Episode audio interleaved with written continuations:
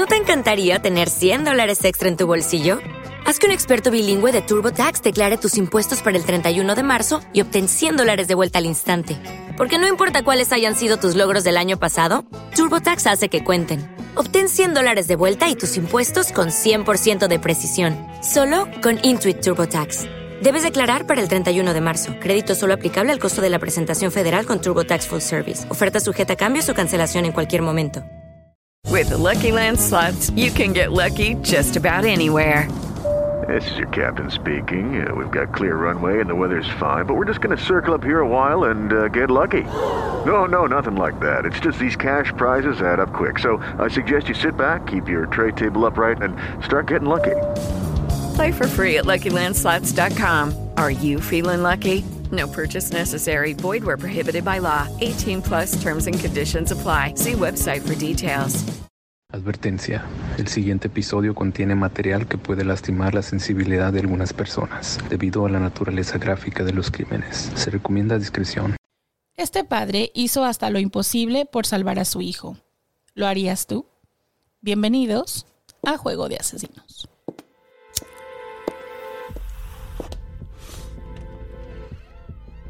No, no, no, no, don't do it.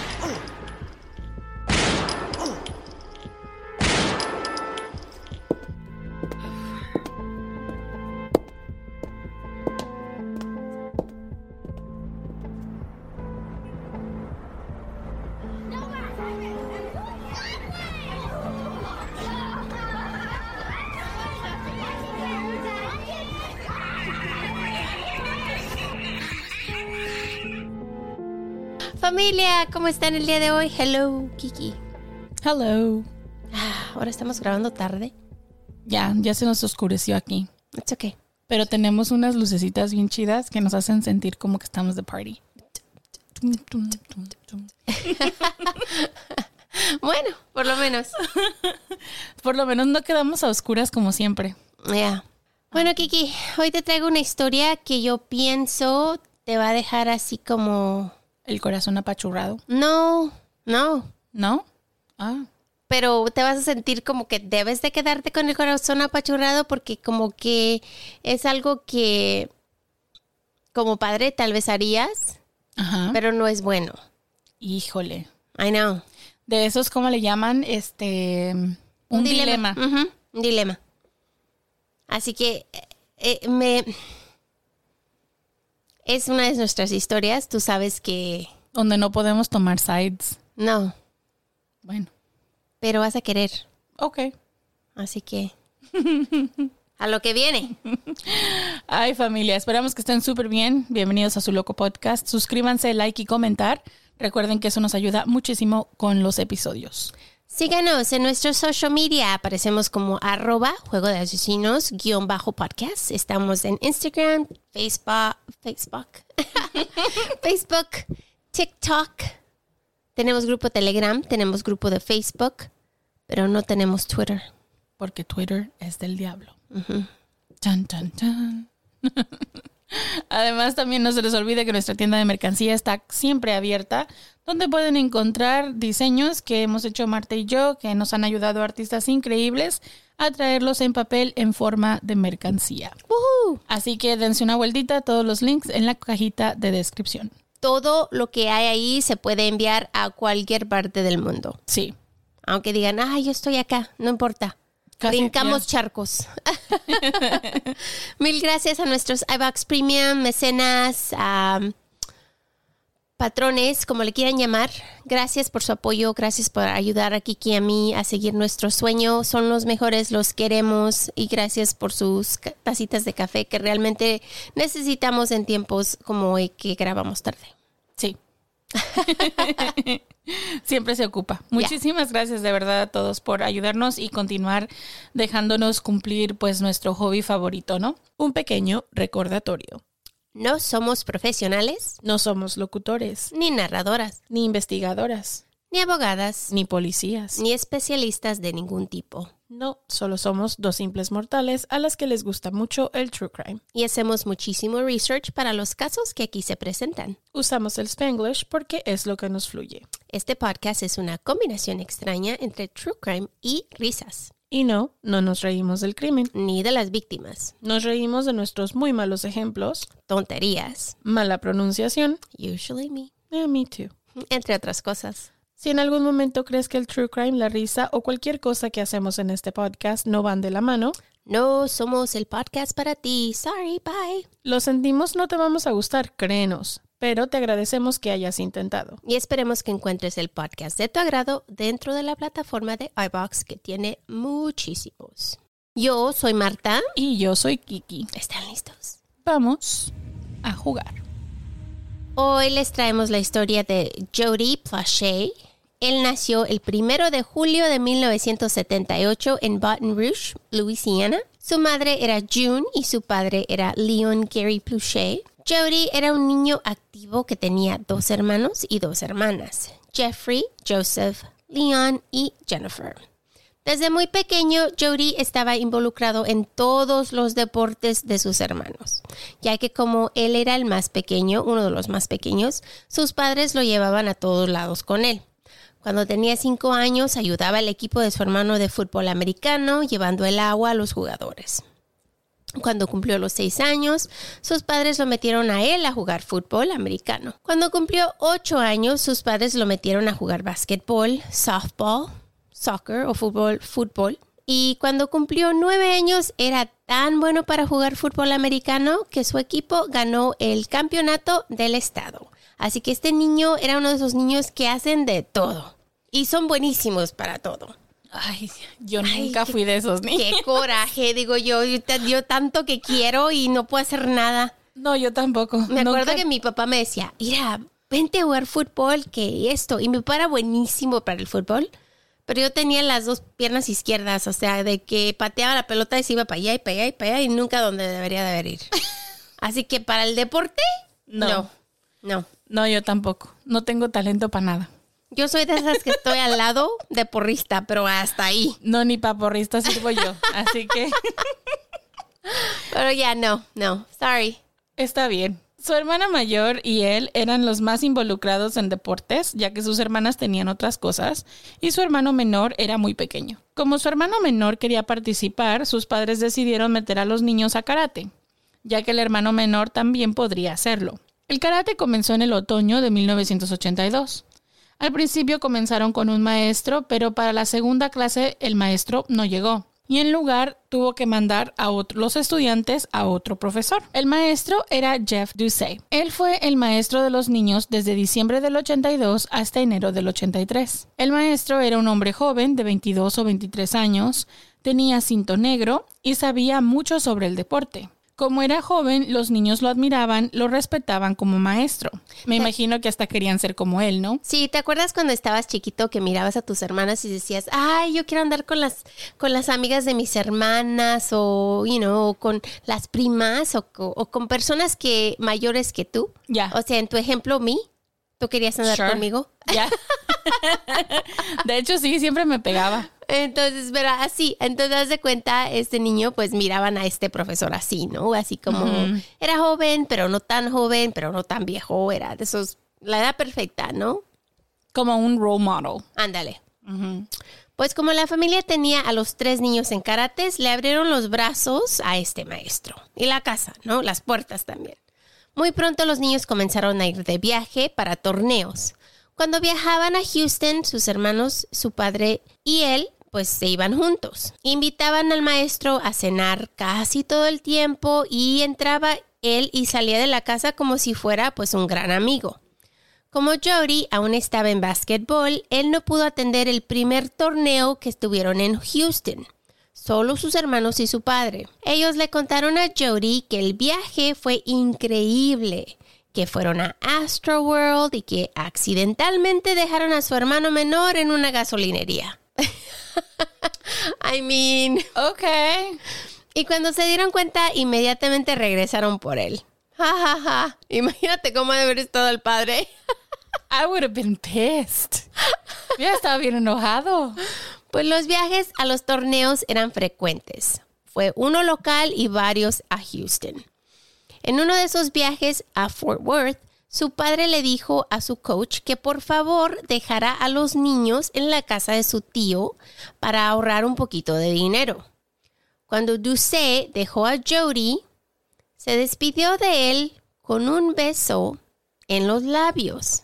Gross. I'm sorry, but what? Gross. ¿Cómo vas a besar a un niño que apenas conoces en los labios? No. I mean, ¿cómo vas a besar a un niño, period? It O just sea- doesn't make sense. Cuando mis niños estaban chiquitos, a veces me daban besos en los labios. Ok, chiquitos, como Pero su cuando madre. son como toddlers, ¿no? Y Pero cuando su son mamá. de 8 o 9 años, no. I mean, I remember, yo, yo recuerdo a mi hijo incluso cuando tenía como un año, cuando te agarran de las orejas. Ajá, y te Y te besan. besan y tú así como de, no quiero. Y tú, ay, qué asco, babas. Y ellos, mm.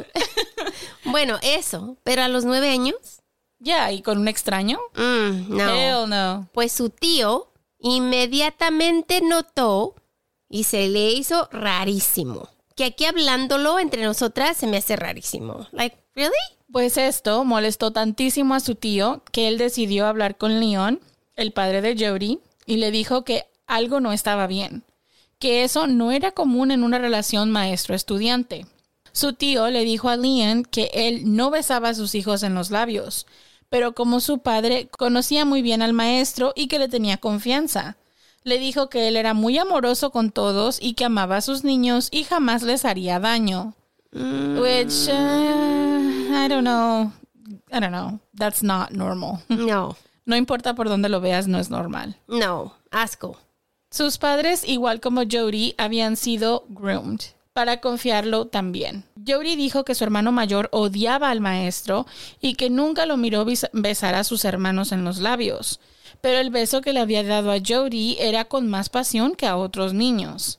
Esto comenzó a suceder justo antes de que Jody cumpliera 11 años, alrededor de abril del 83. De acuerdo a Jody, el beso en la boca que miró su tío no fue el comienzo del abuso sexual que él estaba ocurriendo a Jody. Que esto es algo como que se ha hablado antes, hemos hablado antes de este tema, de lo que es el grooming. Y no sé si han visto, creo que lo hemos mencionado antes, hay un show que se llama Abducted in Plain Sight, donde te muestra el proceso de lo que es grooming. El abuso sexual a menores no ocurre de un día para otro, es en pequeñas ah, cantidades, en, si sabes, o sea, ocurre de menos a más y los padres incluso pueden ser parte de este grooming. En ese show te explican y te enseñan cómo hasta los padres también cayeron en las redes de esta persona que estaba haciendo grooming para poder llevarse a su hija, que es lo mismo que le pasó a esta familia, ¿no? Primero se ganó la confianza de ellos, permitiendo que tuvieran confianza suficiente de dejar a sus hijos y al niño quién sabe qué tipo de tácticas estuvo utilizando con él para poder empezar a abusar del niño sexualmente, porque lo hacen de menos a más, no es como Oh, que sucede No, no, no, empiezan despacito. ya, entonces para que en el momento en el que los padres le tengan confianza y digan, ah, a lo Tanta mejor confianza. no es nada, you know, ya están todos siendo parte del, del proceso de grooming. Pues según Jody, el abuso comenzó en abril cuando Ducey le dio sexo oral por primera vez. Dijo que poco después comenzó a abusar sexualmente de él y que ocurría casi todos los días. Jody en su entrevista dijo que Ducey lo miraba como su pareja romántica. ¡Qué asco! Y que se enojaba cuando no podía pasar todos los días con él. Dijo que lo trataba como si fuera su novio. En varias ocasiones, Ducey le dijo que lo amaba y que tenía una relación muy especial con él. Ok, ew, That's a child. es un niño. No tienes relación especial con nadie. Eres un idiota.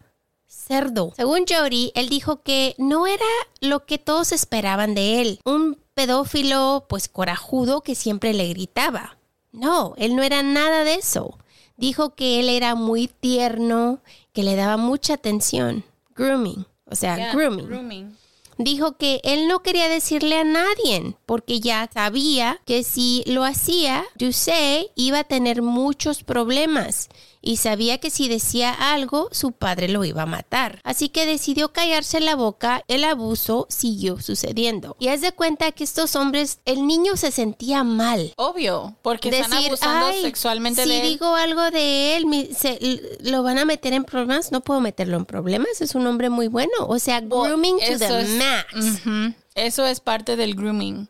Yes. Es hacerlo sentir sentir mal, mal por ti, como si ellos fuesen, o sea, cuando tú eres la la víctima. víctima. Pues dijo que empezó con el grooming desde el principio. Era un hombre muy bueno con todos y sabía que se tenía que ganar la confianza no solo del niño, pero de la familia.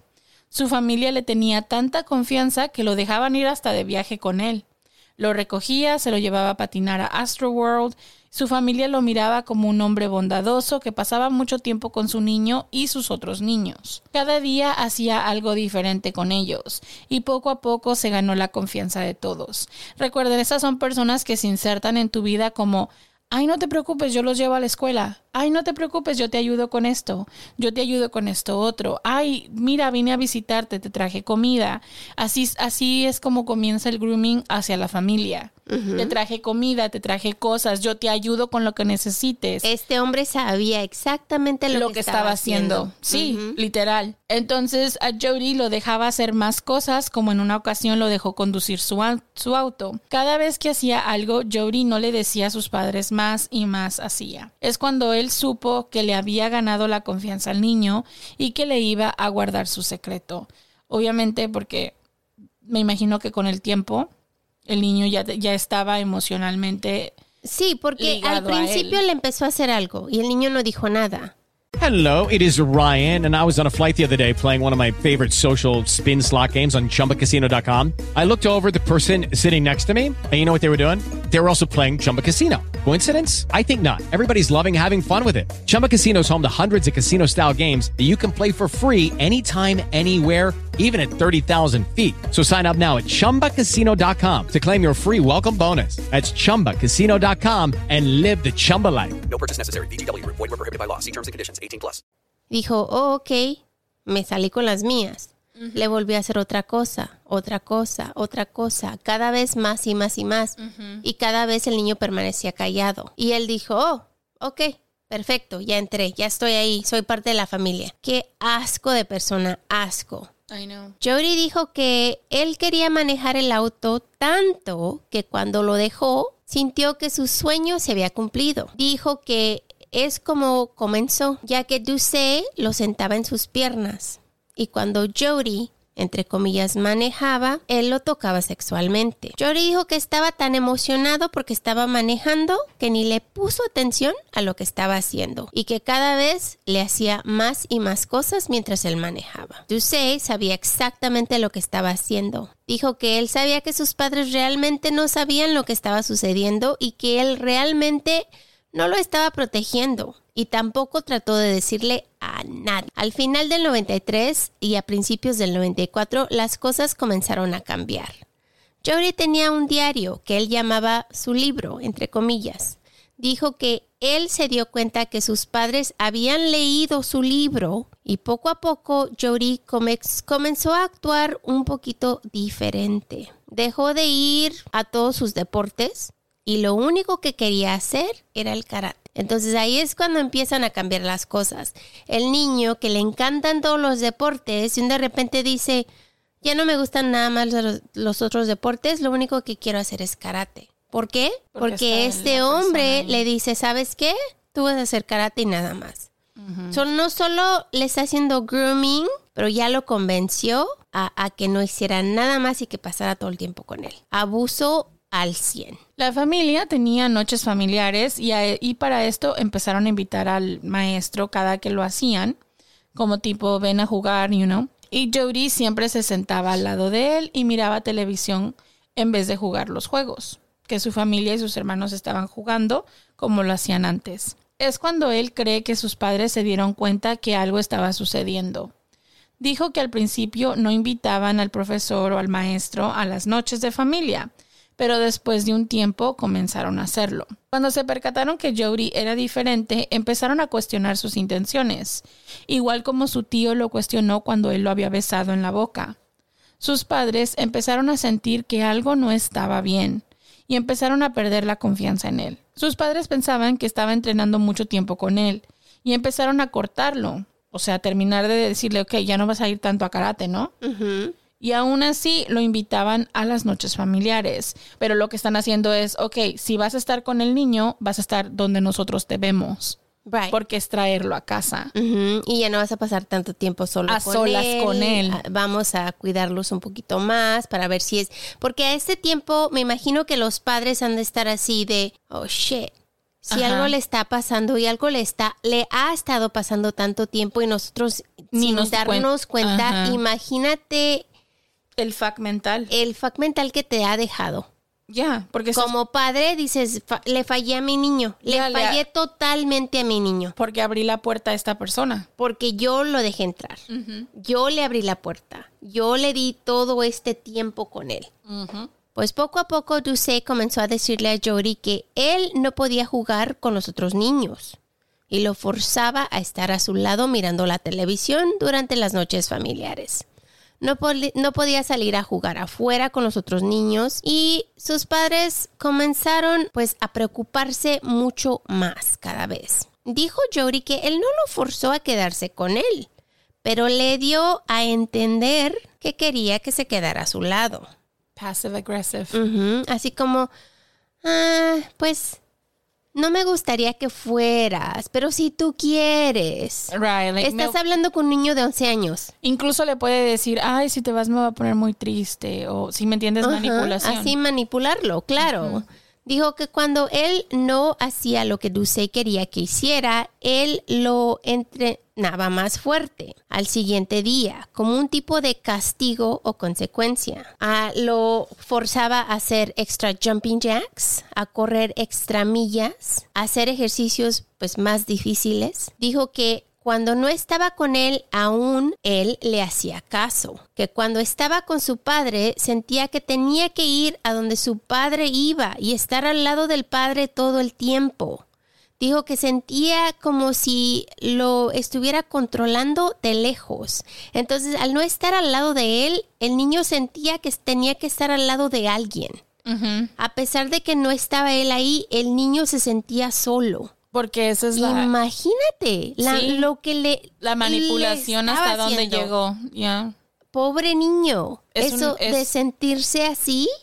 Sí, porque es un es una manipulación emocional, o sea, lo tiene lo tiene realmente atrapado en esta, imagínate, porque ha pasado en muchas ocasiones cuando hablamos de otro tipo de casos, como en el caso donde estaba este hombre que captura a las chicas y que dicen que las puertas nunca estaban cerradas, pero como ellas tenían tanto miedo y tanto pavor, Que nunca podían supieron, salir. exacto, entonces nunca pensaron que las puertas estaban abiertas y que podían de hecho irse.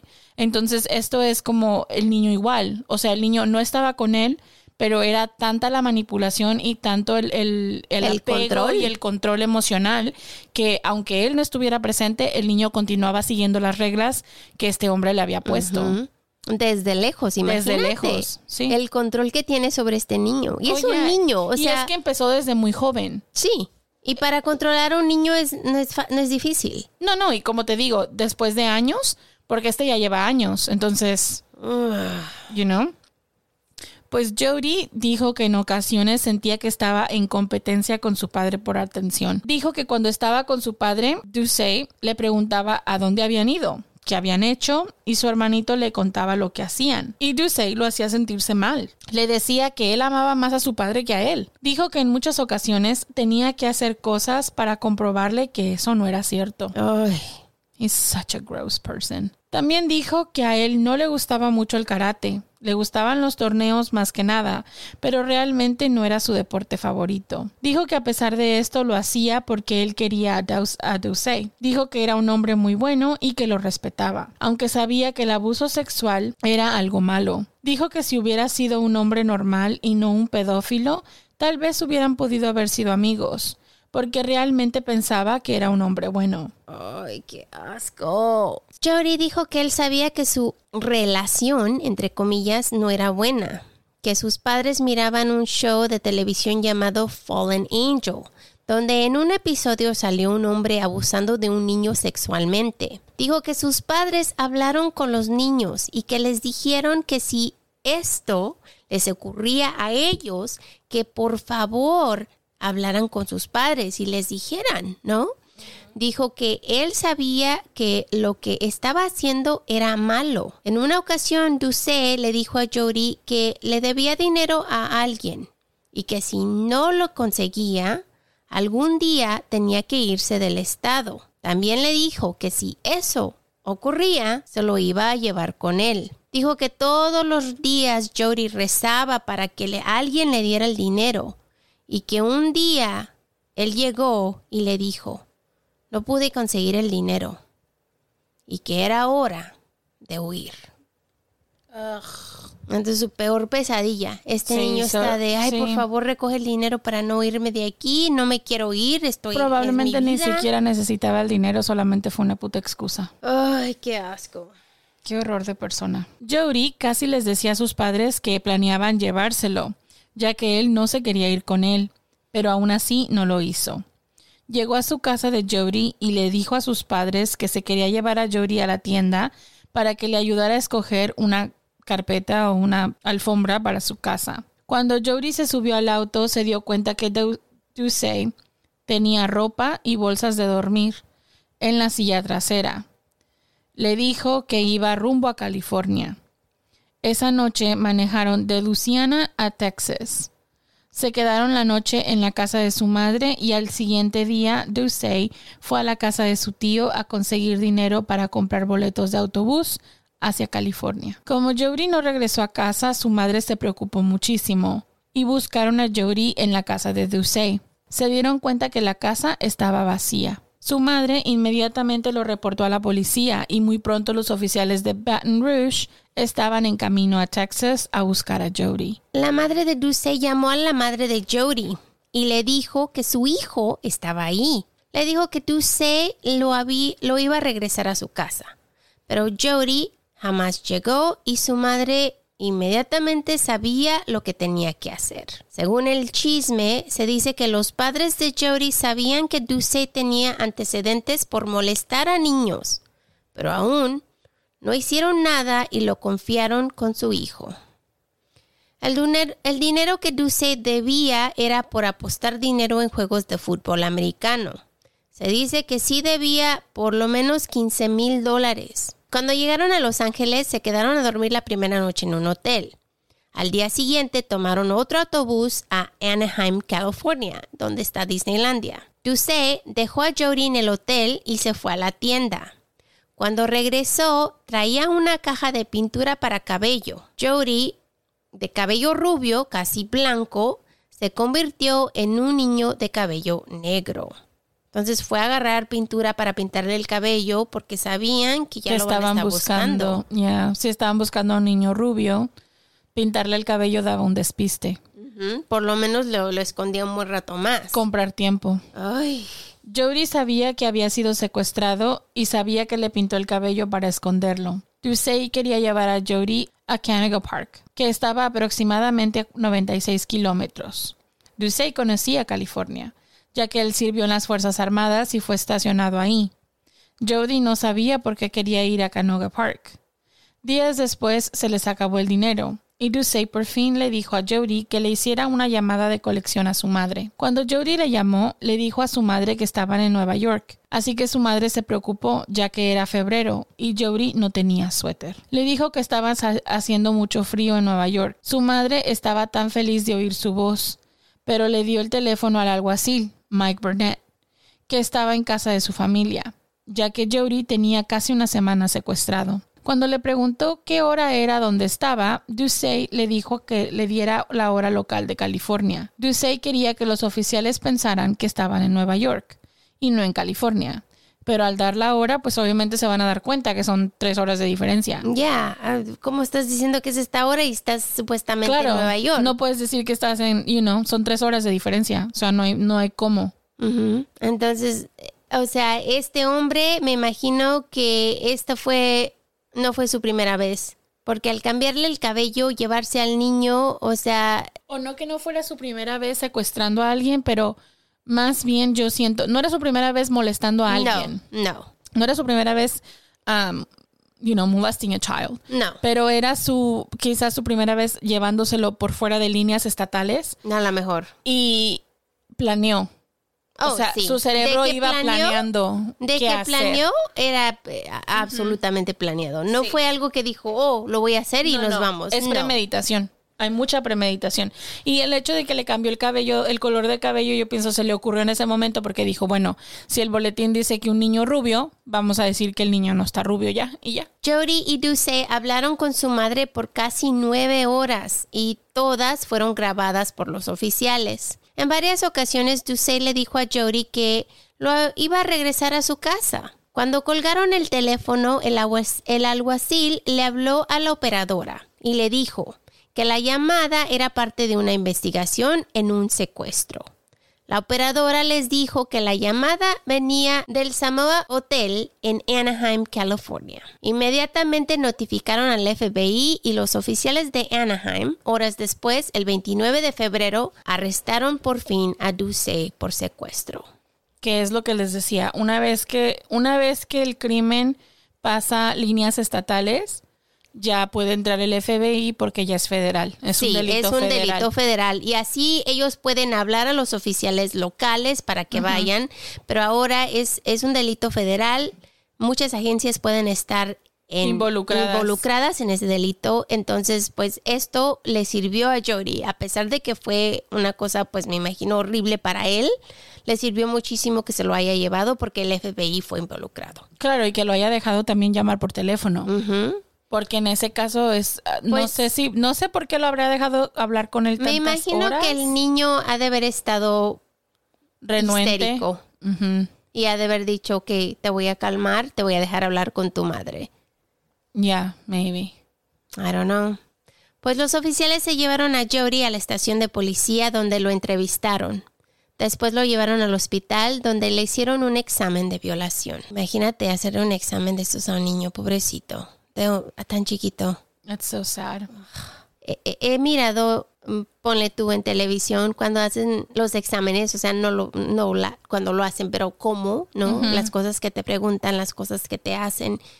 Y es una de esas cosas que a pesar de que perdiste tú muchísimo cuando te violaron y cuando te dañaron, este examen te toma más. Oye, porque te hace, te obliga a hablar una y otra vez de lo que pasó. Sí, y cada vez que te hacen algo te tienen que preguntar.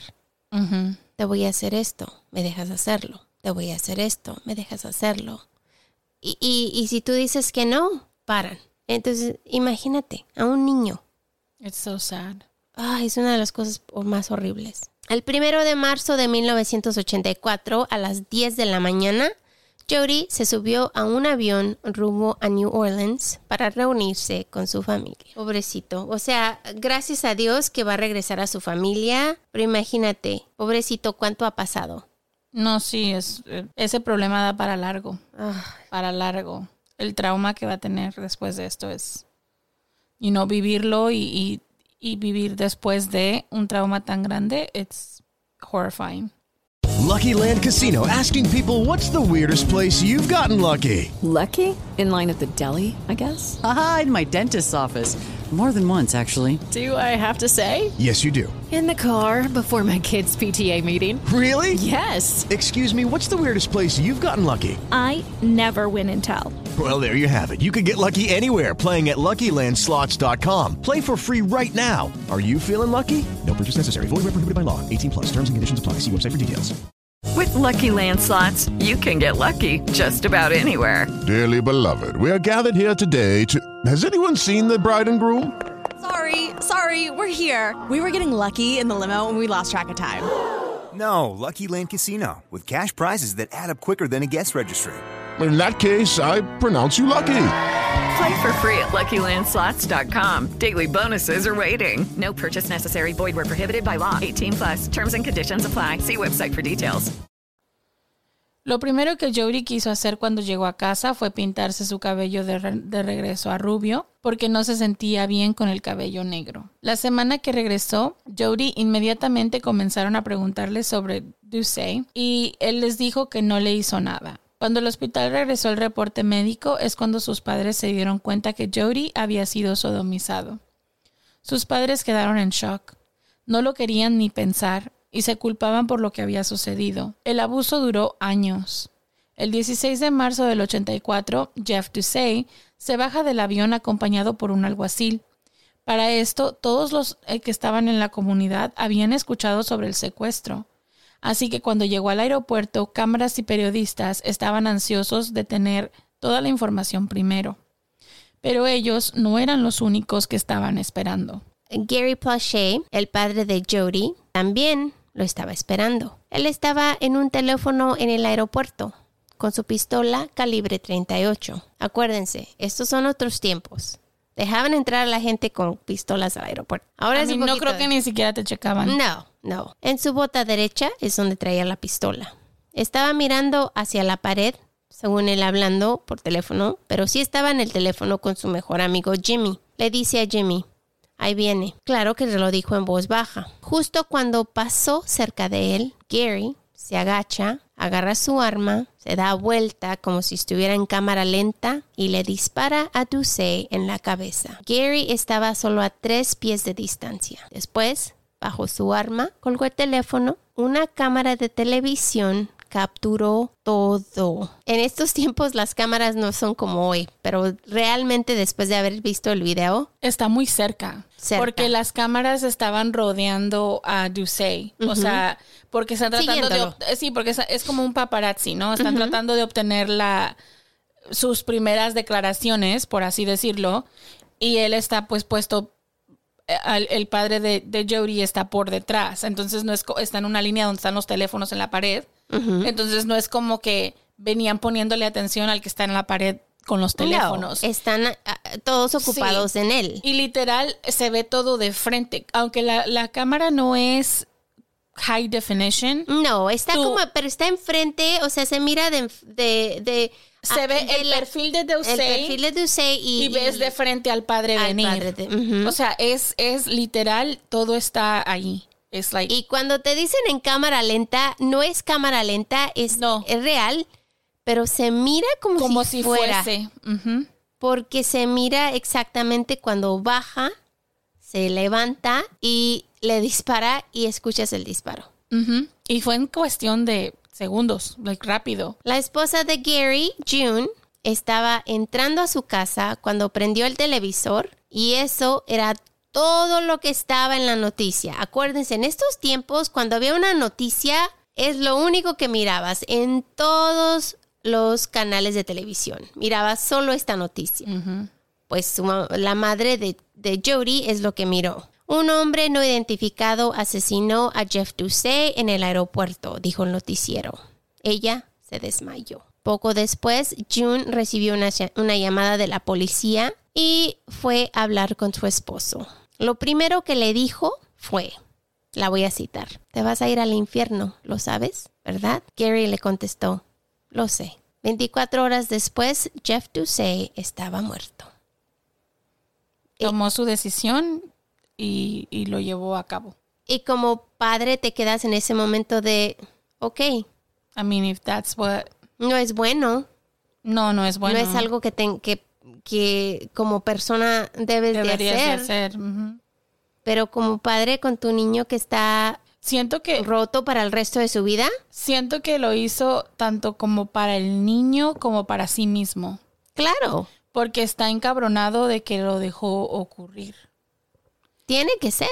No Entonces- solo él está enojado, está pero enojado por dejarlo suceder, entre comillas, you know, porque estaba en el medio del grooming y encima por el niño. O sea, son, yo pienso que son muchas emociones al mismo tiempo y en ese momento tomó su decisión y dijo, lo voy a matar. O sea, tomó su decisión en ese momento. Y hasta el día de hoy este video se puede encontrar en la internet. Oh, está en todos lados.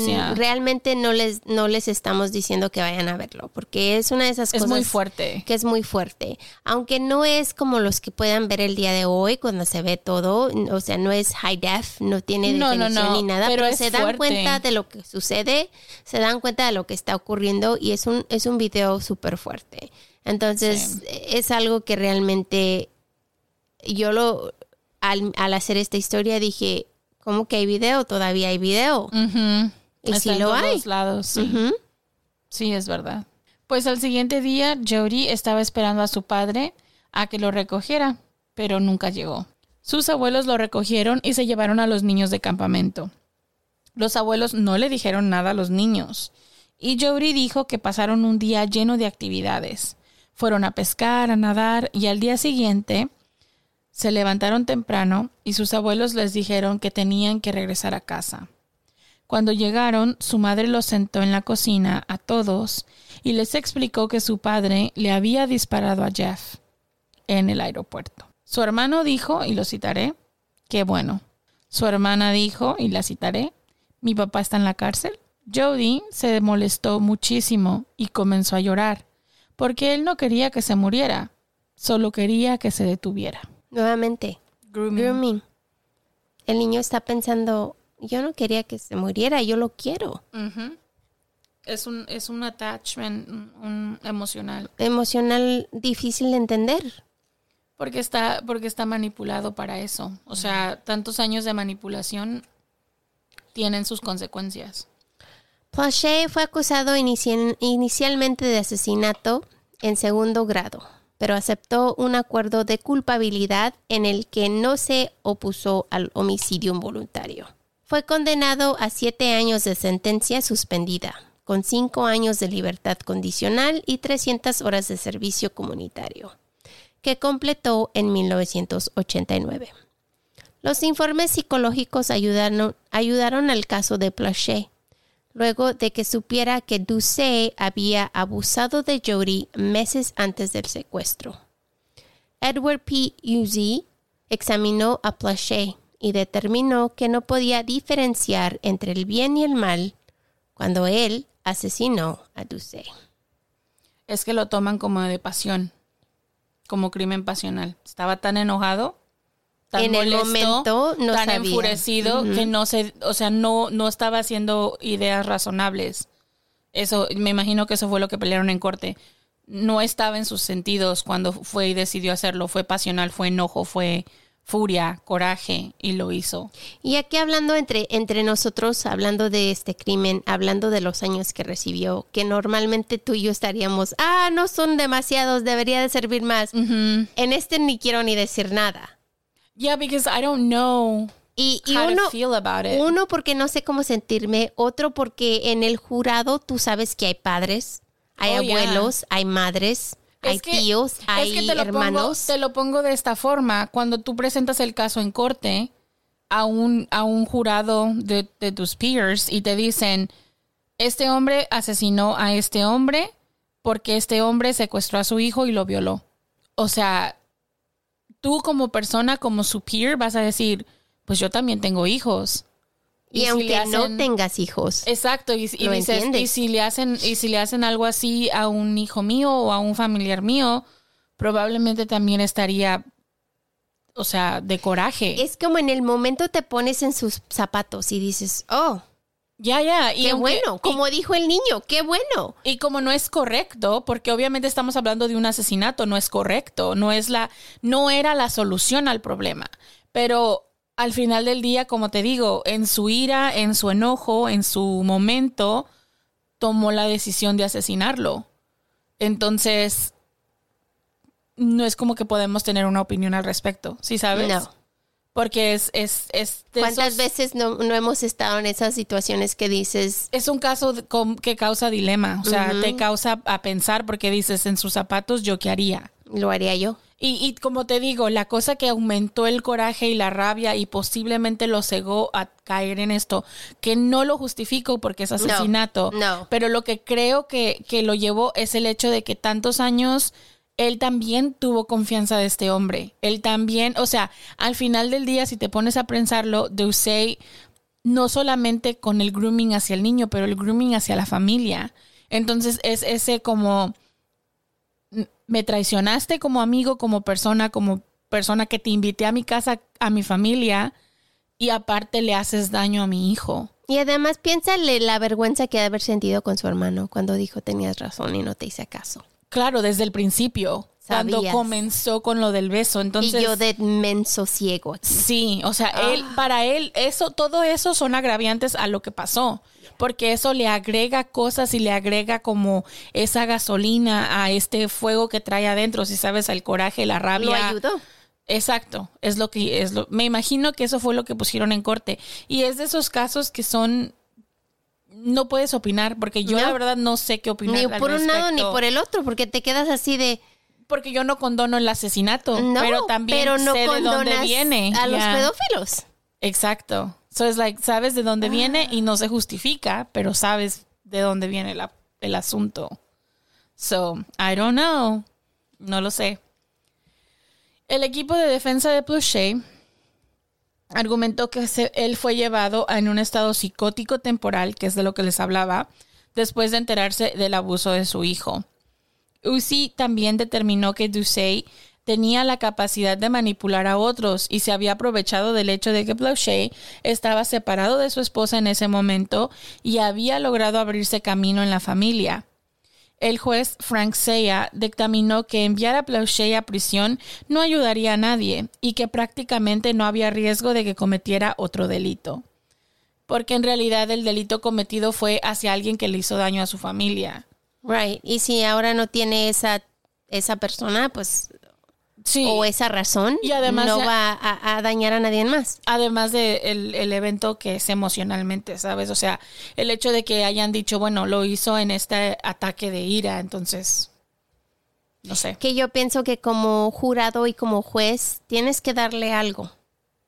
Porque igual cometió un crimen. Claro, you do. Pero igual dices, pues, ¿cuánto es demasiado y cuánto es Suficiente. Mm. You know? Ah. I don't know. En el video de Plaché matando a Ducey ha aparecido en muchos programas de televisión y documentales, incluido el documental de Michael Moore de 2002, Bowling for Columbine, y el impactante, impactante documental de 1994, Traces of Death 2. El metraje también se subió a YouTube, donde el video recibió más de 20 millones de visitas. En marzo del 2020, algunas de las copias sin censura del video se eliminaron y se volvieron a subir en la versión censurada. Pero todavía existen muchas copias del original en YouTube y en otros lugares. Un video presentado en YouTube fue tomado de la serie de televisión Anatomy of Crime, que se emitió en el 2000 en Court TV y fue producido por John Langley, el creador de Cops.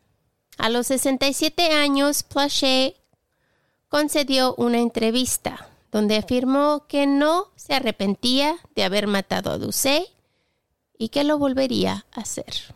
Jody terminó la escuela primaria y recibió ayuda para salir adelante. En high school continuó con sus deportes y nuevamente sobresalió. Después de lo que sucedió, él decidió hacer algo para las víctimas como él. Jody comenzó a platicar con papás y enseñarle a los padres cómo reducir el riesgo de que pedófilos como Ducey y Sandusky abusaran de sus hijos. A través de su trabajo en un centro de servicios para víctimas en Norristown, Pennsylvania.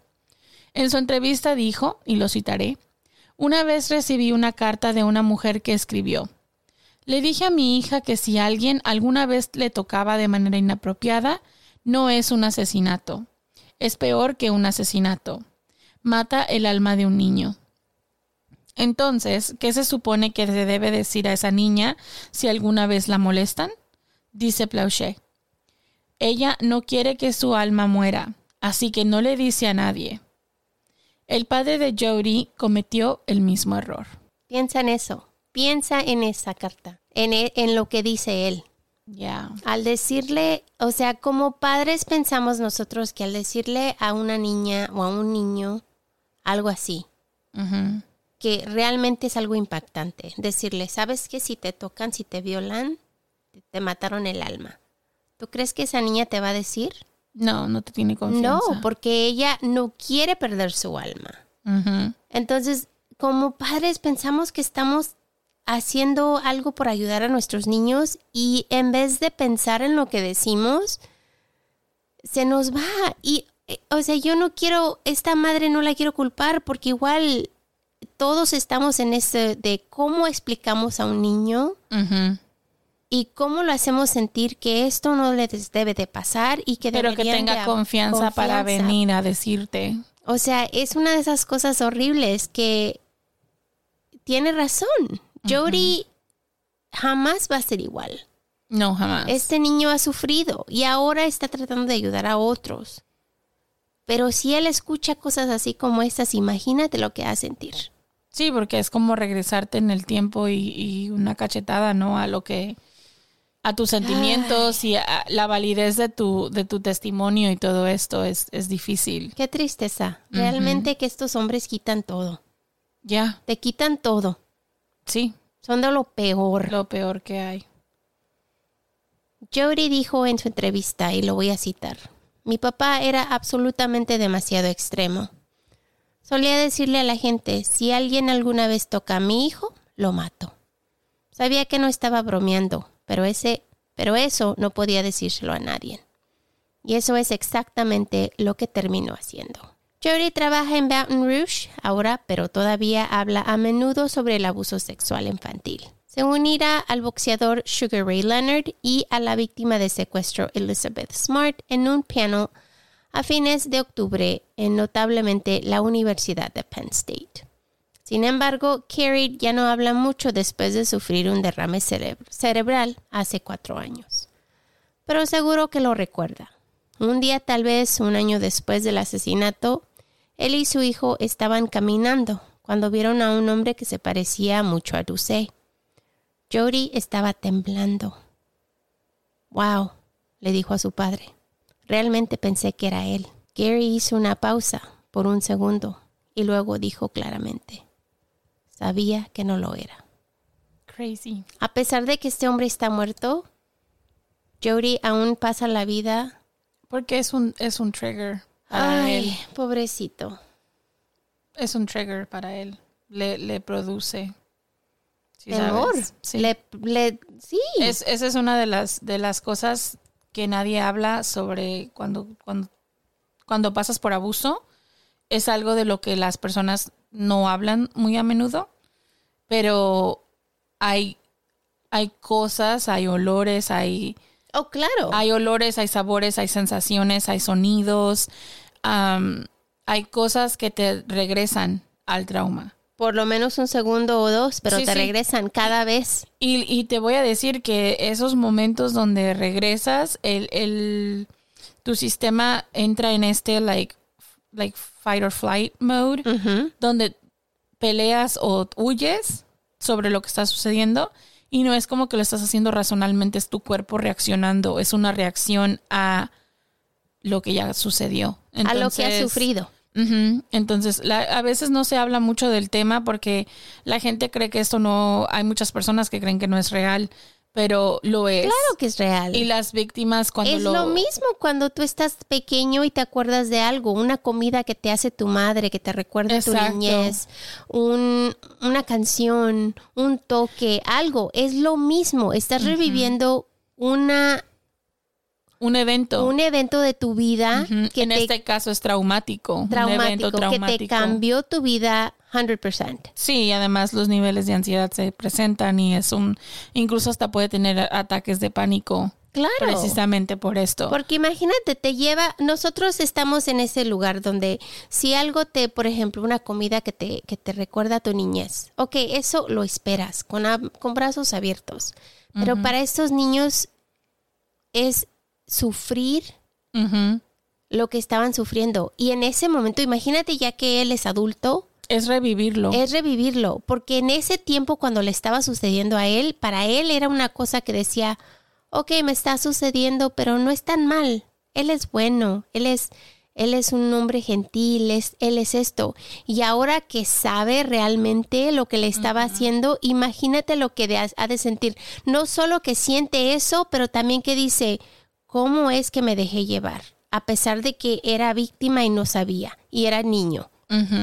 Y ahora me imagino que ha de estar pensando las cosas más horribles, decir, ¿cómo me dejé?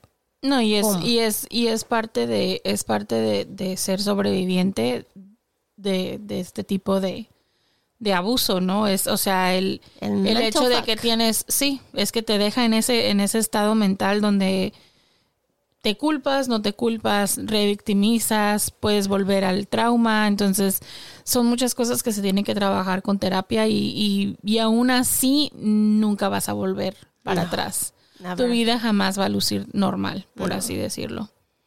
Pues Ducey era un abusador preferencial de niños, del tipo llamado, entre comillas, seducción. Estos delincuentes cortejan a sus víctimas con obsequios y atención, ganándose lentamente su confianza y disminuyendo sus inhibiciones. Explotan la autoridad derivada de sus profesiones y su condición de adultos, y son muy buenos para comunicarse con los niños, así como para elegir a las víctimas que sean más susceptibles a sus maniobras. Por ejemplo, niños que reciben poco cariño en casa. Jody Blanchet fue a la Universidad Estatal de Luisiana, donde según su sitio web comenzó una búsqueda de activismo de por vida. En LSU sirvió en la Junta Ejecutiva de Hombres contra la Violencia y después de graduarse trabajó en el Centro de Servicios para Víctimas del Condado de Montgomery como consejero de agresión sexual. Así que creo que trató de darle a su, decidió darle la vuelta a su trauma y, enfocarlo en, en ayudar, en ayudar a otras personas, ayudar a, a víctimas de la misma situación. Y creo que es una forma de, de, de healing, una Sí, forma de recuperarte. de recuperarse y salir adelante, porque siempre te dicen que tienes que hablar de las cosas que te su- sucedieron, que te suceden, y así es como sana tu mente. Sí, porque Y- mientras más hablas del, mientras más hablas del tema, por lo menos ah, más sale. Pienso que le das el poder, se lo quitas poco a poco.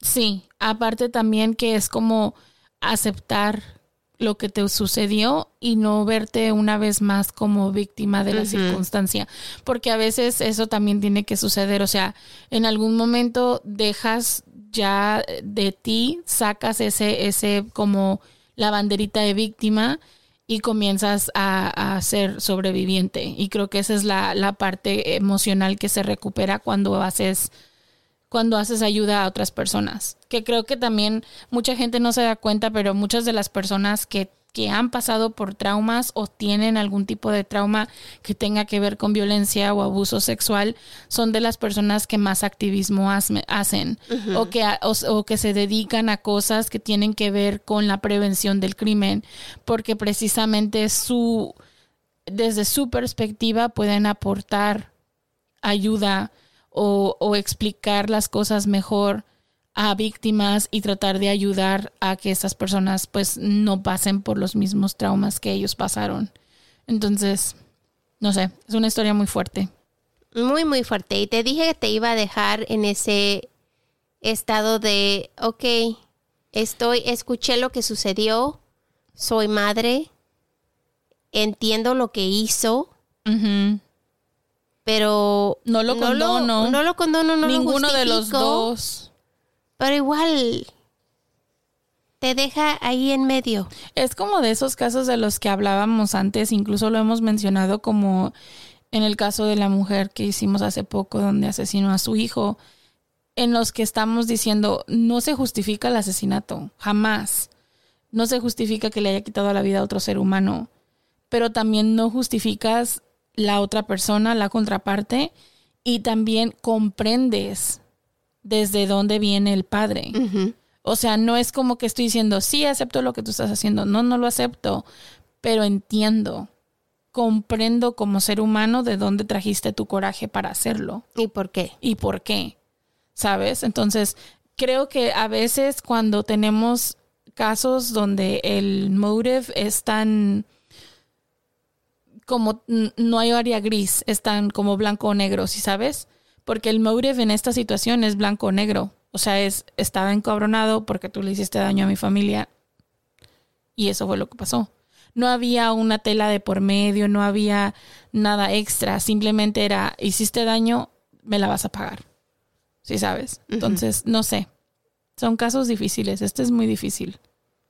Es uno de los más difíciles que hemos tenido aquí. Es durísimo. Sí. So, Y, y es difícil de decir para, para cuál lado escoges o para dónde te vas. Ya, porque no sabes en realidad si, si, en realidad no podemos tener una opinión al respecto, yo creo. Bueno, yo siento que yo no puedo tener una opinión al respecto. Pero igual. Es como de esos casos que leo, me entero de lo que pasó, digo, oh, ok, I understand, y ya. Y déjenos saber qué piensan ustedes. ¿En qué, en qué lado los dejo esta historia? Sí. Porque, o cómo quedaron. o cómo quedaron. Es una de esas historias rarísimas que digo yo, oh, no sé. Es, es, Entiendo al padre, pero I know. Está complicado. Está complicado. ahora chicos, para terminar este, este pesado podcast, hicimos una pregunta en nuestra social media. Ahora vamos a decir las respuestas. Y empezamos con Facebook. La pregunta es, ¿en tu país cómo se dice no tengo dinero? Uh-oh.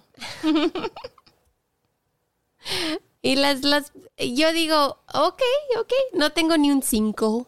He escuchado esa. La de no tengo ni un 5, sí. Sí, pero las más, las, las, las respuestas que nos dieron, una fue, Juana Carmen dijo, no tengo pasta, estoy pelado. sin blanca, sin un duro, no tengo pelas. Y digo, saludos desde España. Saludos, Juana. Esa está buena. En Instagram, Lorena GR00 nos dice, ando vaciado de Colombia. Y en Facebook, otra vez, voy a hacer Facebook yo, Kiki va a hacer Instagram. So, Conchi Agra Creo dijo, estoy tieso del todo. ok. Entiendo, entiendo. Saludos. Yeseri17 dijo, ando bruja de México. Ya. Londi Selena Sánchez de Guatemala dijo, no tengo pisto. Oh, Eso no lo había escuchado. Yo tampoco, es nueva. Esta otra también ah, nos escribió, ah, nos dice Marta G. Carrasco 28, estoy canino. Estoy- Hasta el perro. Estoy canino. Ah. Mal- Malvina Benítez dijo, estoy más seco que una mojama. Oh my. Estoy tieso. El, en el sur de España, que es de donde soy, aquí en Inglaterra, donde vivo, se dice, I don't have two pennies to rub together. Eso sí lo conozco. Eso no, sí lo tengo dos conozco pon- también. no tengo dos pennies para, Para, no sé cómo se dice rub. para Ah, juntar, para No, no juntar, es como para, um, raspar juntos. I guess, raspar juntos, ya. Ya. Um, también de España nos escribe Enede, guion bajo, es, y dice, Enede escribe dos cosas, una es estoy sin blanca y la otra es no tengo pasta y ella es de España. Y Andrea Osorio, Andrea, dice, volando bajo. Nunca lo había escuchado, pero igual tengo 25 años que no voy a México. Una de las que me acuerdo es Estoy bruja. Estoy bruja. Marcos Rivero 061 dice, no tengo ni un peso. Yep. Yeah, that one's me. Así que déjenos saber qué dicen ustedes en sus países. Déjenos Oh. en e-box. Proyecto Insomnio. Oh. Gracias, chicos. Nos dice, no tengo dinero ni nada que dar. Lo único que tengo es amor para dar. Oh, qué canción. La canción. de Juanga. Ahora la escucho. Así que mil gracias por estar con nosotros, por sus respuestas. Déjenos saber ustedes cómo dicen en sus países. No tengo dinero. No tengo dinero. gracias por escuchar. Los queremos un montón. Acuérdense, sin ustedes, No estaríamos aquí. los queremos mucho. Que tengan un lindo fin de semana y nos vemos muy, muy pronto. We love you guys. Bye. Goodbye.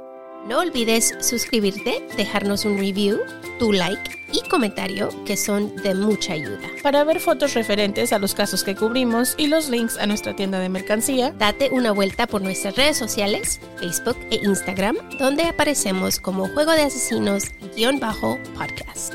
Somos un iBox Originals. Gracias por escuchar.